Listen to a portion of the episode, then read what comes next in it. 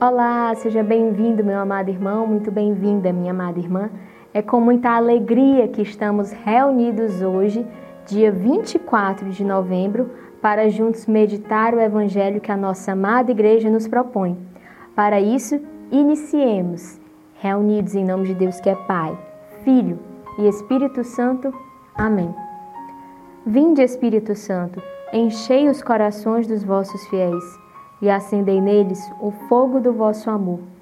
Enviai, Senhor, o vosso Espírito, e tudo será criado, e renovareis a face da terra. Oremos. Ó Deus, que instruíste os corações dos vossos fiéis com a luz do Espírito Santo, fazei que apreciemos retamente todas as coisas, segundo o mesmo Espírito, e gozemos sempre de sua consolação. Por Cristo, Senhor nosso. Amém. O evangelho de hoje está em São Lucas, capítulo 21, versículos do 20 ao 28. Então pegue a sua Bíblia e venha comigo. Naquele tempo, disse Jesus aos seus discípulos: Quando virdes Jerusalém cercada de exércitos, ficai sabendo que a sua destruição está próxima. Então, os que estiverem na Judéia devem fugir para as montanhas os que estiverem no meio da cidade devem afastar-se. Os que estiverem no campo não entrem na cidade, pois esses dias são de vingança, para que se cumpra tudo o que dizem as Escrituras. Infelizes das mulheres grávidas e daquelas que estiverem amamentando naqueles dias, pois haverá uma grande calamidade na terra e ira contra este povo serão mortos pela espada e levados presos para todas as nações. E Jerusalém será pisada pelos infiéis, até que o tempo dos pagãos se complete. Haverá sinais no sol, na lua e nas estrelas. Na terra, as nações ficarão angustiadas, com pavor do barulho do mar e das ondas. Os homens vão desmaiar de medo só em pensar no que vai acontecer ao mundo, porque as forças do céu serão abaladas. Então eles verão o Filho do Homem vindo numa nuvem com grande poder e glória. Quando estas coisas começarem a acontecer, levantai-vos e erguei a cabeça, porque a vossa libertação está próxima. Estas são para nós palavra da salvação. Meus irmãos, nós estamos na 34ª semana do tempo comum. Estamos nos aproximando do final, da conclusão do nosso ano litúrgico. E quando acontece isso, quando nós chegamos nesse período do calendário litúrgico, as leituras do evangelho, elas nos trazem essas meditações apocalípticas, esses discursos escatológicos de Cristo. Como assim? Esses discursos, essas falas, onde Cristo apresenta o fim dos tempos. E como nós católicos somos chamados a meditar, a rezar com o que está aqui. Primeiro, é importante frisar o que nós não devemos fazer.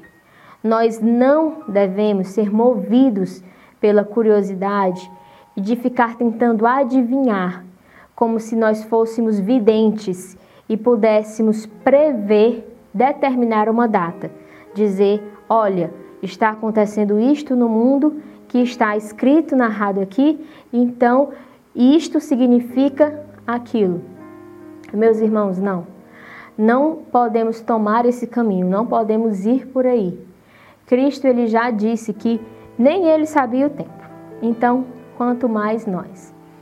Nós devemos sim olhar para essa, essas leituras, para este Evangelho e pensar: este dia ele vai chegar. Como assim? Ou nós iremos encontrar nosso Senhor no dia que nós morrermos e ali nós teremos o nosso juízo particular. Ou pode ser que a segunda vinda de Cristo nos encontre ainda aqui de um jeito ou de outro, o fato é: um dia nós iremos morrer.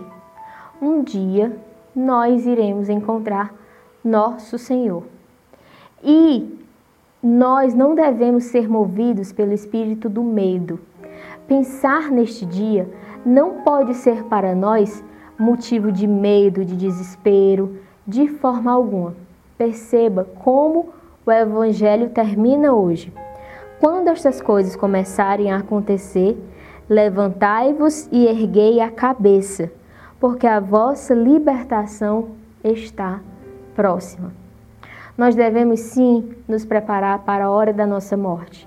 Devemos sim nos preparar para a hora do nosso encontro com Cristo. E esse momento, ele deve ser pensado, imaginado por nós como um momento de libertação. Como assim? No Evangelho, Cristo, ele começa a descrever um, um panorama, um contexto de ruína, apresentando Jerusalém, que é uma cidade simbólica, não apenas a cidade física, o local, o espaço geográfico. E Cristo ele começa a apresentar esse essa ruína, esse acabar-se. E nós devemos interpretar isso como nós passamos por tribulações nesta vida. Nós passamos por problemas. O nosso corpo, ele também vai ruir, ele também vai acabar no dia da nossa morte. E nada disso deve nos levar, como já disse, ao desespero, ao medo, ao desânimo, de forma alguma. Lembrem-se, é o dia da nossa libertação. É o dia onde finalmente nós iremos para a nossa pátria definitiva, porque nós não somos daqui, nós somos moradores do céu. Lá, lá é que é o nosso verdadeiro lugar. O céu é o nosso lar, não aqui. Tudo aqui neste mundo é passageiro. Tudo, absolutamente tudo aqui vai passar a nossa saúde, a nossa juventude, o nosso trabalho, as nossas coisas, as nossas roupas, tudo passa. Mas nossa fé, ela mostra que existe um além, que existe a eternidade. E é para lá que nós devemos nos preparar. A nossa vida toda ela deve ser uma preparação para este encontro, para nós irmos para a nossa pátria definitiva. Imagine que você fará uma viagem. Se você vai fazer uma viagem, você precisa se organizar. Você precisa separar qual roupa você vai levar, qual será o calçado. Precisa pensar se lá faz frio, se lá faz calor e a partir daí ir montando a sua mala. Nós iremos fazer essa passagem definitiva para a nossa pátria celeste e no lugar de levarmos coisas, nós precisamos levar virtudes, nós precisamos crescer em fé, esperança e principalmente no amor. Então, que este tempo de conclusão do nosso ano litúrgico, do nosso calendário litúrgico, ele seja um convite para mim e para você de pensarmos quais são os bens que nós estamos colocando na nossa mala quando nós estivermos diante de Cristo. O que, é que nós teremos para apresentar para Ele? Nós teremos juntado tesouros que nem a traça, nem os bichos corroem, nem os ladrões roubam, ou nós teremos apresentado para Ele apenas coisas, porque o nosso coração foi um coração muito preso, apegado às realidades do mundo.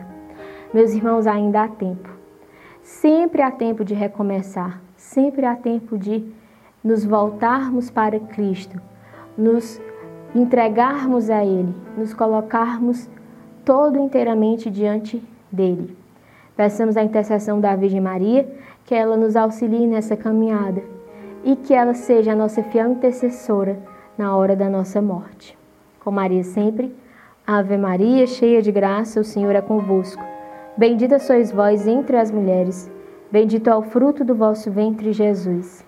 Santa Maria, Mãe de Deus, rogai por nós, pecadores, agora e na hora de nossa morte. Amém.